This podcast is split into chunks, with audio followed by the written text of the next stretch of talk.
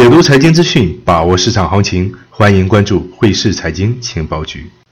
今天是二零一九年十二月二十四日上午十点，为大家准时送上今天的财经资讯。首先，我们回顾一下昨天的行情走势。昨天黄金呈现持续上涨的态势，重回一千四百八十点关口，最高点触及一千四百八十六点。尚未签署的贸易协定让不少交易者感到不安，支撑了贸易买盘。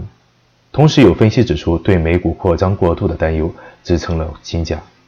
股市流出的资金可能流入黄金市场，并推动金价突破近期的阻力位。从技术面可以看出，十一月份到现在，一千四百五十点明显成为了强支撑。这轮上涨如果突破近期区间，有望持续升高。油价方面小幅上涨。但是供应增加的担忧限制了涨幅。接下来我们再来看一下外汇方面。昨天美元指数持稳，英镑对美元依旧是呈现下跌趋势。市场担心英国政府在脱欧谈判上的立场强硬，加剧了对于英镑的担忧。美元对加元、美元对日元以及美元对瑞郎都呈现不同程度的下跌。我们再来看一下国际要闻方面。美国十一月耐用品订单月率下降百分之二，远不及预期。国际订单减少是主要原因。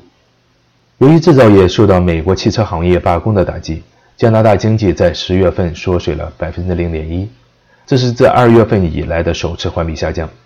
有分析指出，由于欧佩克减产的影响将被其他国家产量增加所抵消，并且需求前景好坏不一，二零二零年的油价将依旧受到抑制。